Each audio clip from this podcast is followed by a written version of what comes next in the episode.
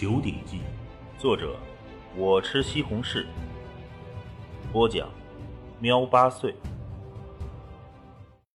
第五十三章，没人上门。滕家庄一片喜庆，整个庄子的人先是重新做好大门，而后当晚更是一族的人在练武场上摆酒宴庆贺。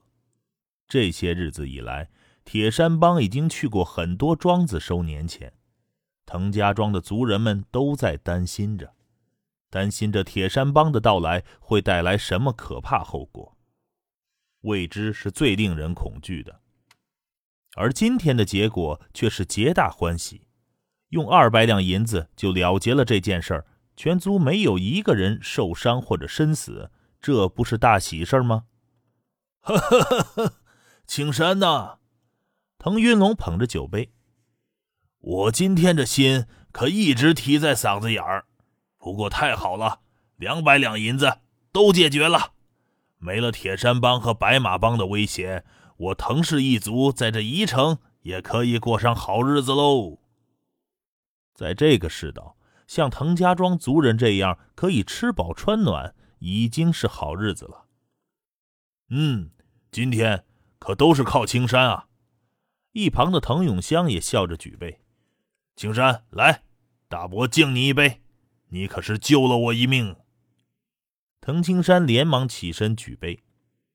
滕家庄能主事的一群人是坐在一张桌子上的，在酒过三巡、菜过五味后，滕云龙便开口道：“大家也看得出来，这一山呐不容二虎，铁山帮和白马帮肯定会斗下去，我们宜城接下来的日子怕是会比较乱呐。”嗯，滕永凡也点头。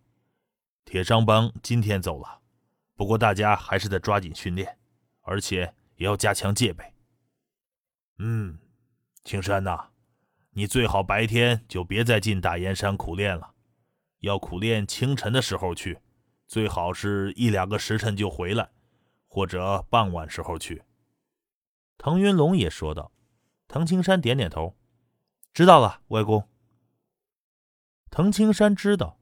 强盗土匪要是赶到滕家庄，起码要两个时辰，而且土匪们一般要在天黑前回老巢，因为这是古代，没有电，一旦天黑下来，那是一片漆黑，除非是当夜月亮很圆很亮，否则那数百上千的人马在黑暗中前进，真是活受罪。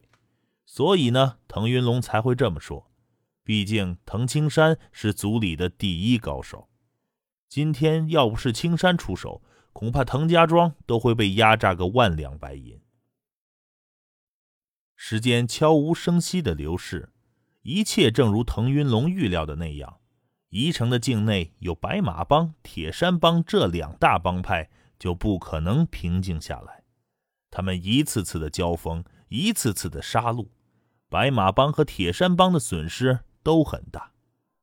白马帮人手众多。而且拥有着大量的钱财储备，可是铁山帮的三位当家无一不是厉害的高手。大当家王铁山，一柄开山刀下不知道有多少高手殒命；二当家王铁峰，两柄赤铜锤，都有人说这赤铜锤是鲜血染成的；三当家王铁海，一杆精铁长枪。更是号称宜城境内的第一枪法高手。这三兄弟明知道白马帮洪四爷的威名，还敢在宜城立下帮派，没有几分手段，怎么敢做？特别是他们还从各地招揽了一些内劲武者。虽然这些内劲武者的实力一般般，可是对付一般的马贼和盗匪，那是非常厉害的。铁山帮呢，来势汹汹，狠辣异常；而白马帮，洪四爷已经年过七十，虽是后天巅峰，可毕竟未踏入先天，这身体功能自然是有所下降。俗话说“拳怕少壮”，洪四爷对上王家三兄弟之一还有把握，要是一下对上三个，可就不行了。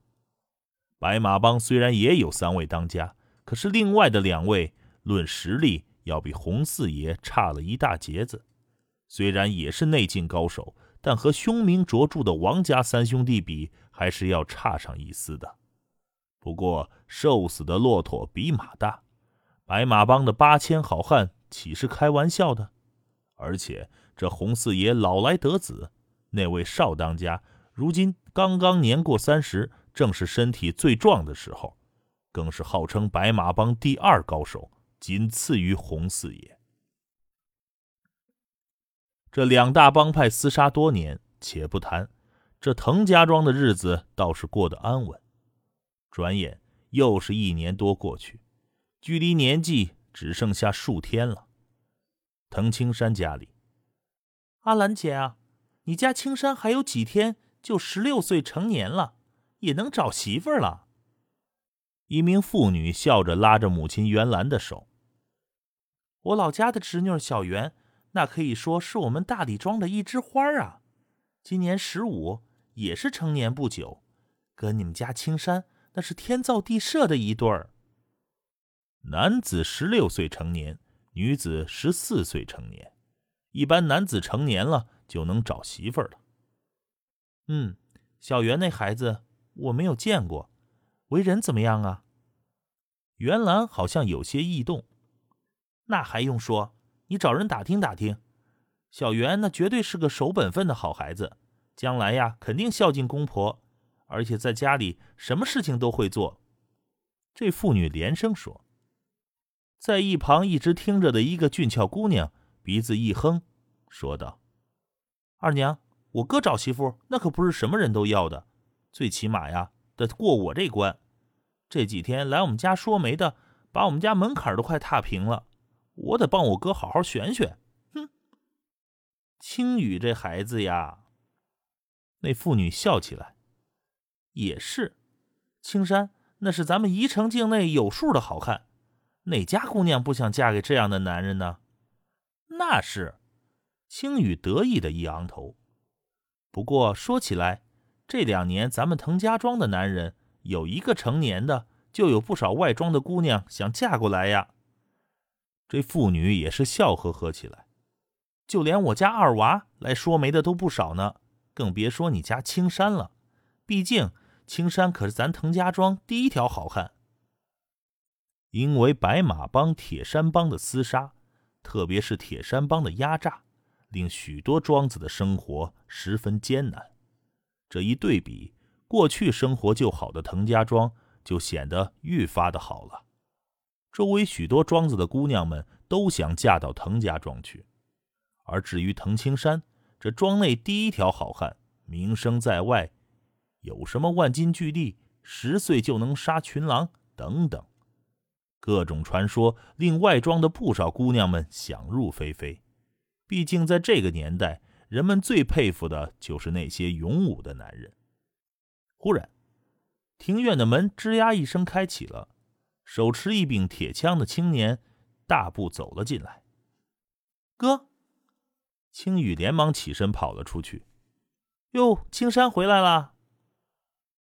那妇女也是连忙起身热情打招呼。哎，二娘，都中午了，二娘就在这儿吃午饭吧。滕青山也是笑了。不了，不了。这妇女见到滕青山似乎有些局促，连忙笑道。我家午饭也差不多了，我就先回去了。阿兰姐，我跟你说的，你可好好考虑考虑啊！我那侄女儿绝对好姑娘，错不了。母亲袁兰也是笑着连送这位二娘离开。哎，又是来说媒的。滕青山无奈的一笑。哥，我看你今儿挺高兴的，有什么大喜事儿啊？青雨是和滕青山在一起，是亲兄妹。很容易发觉，今天的滕青山似乎格外高兴。哟，这你都看出来了？滕青山笑道：“当然，你也不看看我是谁？我可是咱们滕家庄第一好汉的妹妹呢。”滕青雨嬉笑道：“嗯，是有喜事儿，不过告诉你，你也不懂。哎，爹回来了，准备吃午饭吧。”滕青山今天的心情很不错。从两年前开始，滕青山也就每天清晨天还黑着没怎么亮，就进山苦练了，扛着巨石在大山里奔跑训练，待得一个半时辰后再回来吃早饭。白天，藤青山都是待在组里，或是练习形意拳，或是练习枪法。而就在今天，他终于突破了最后的关卡。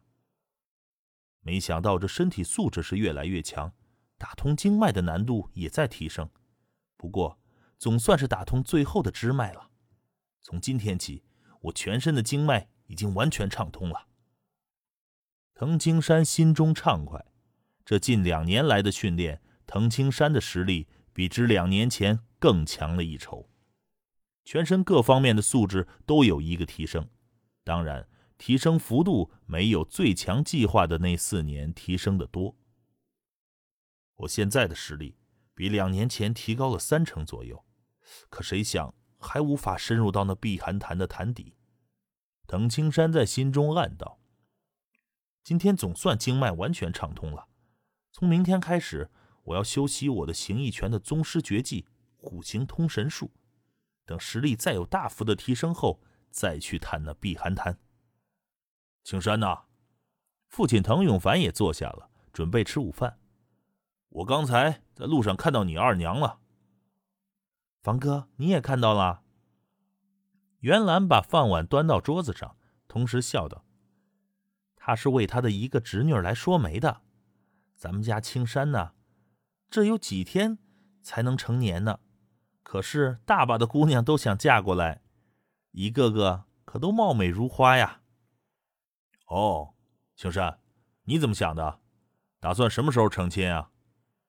唐永凡拿起了筷子，同时询问道。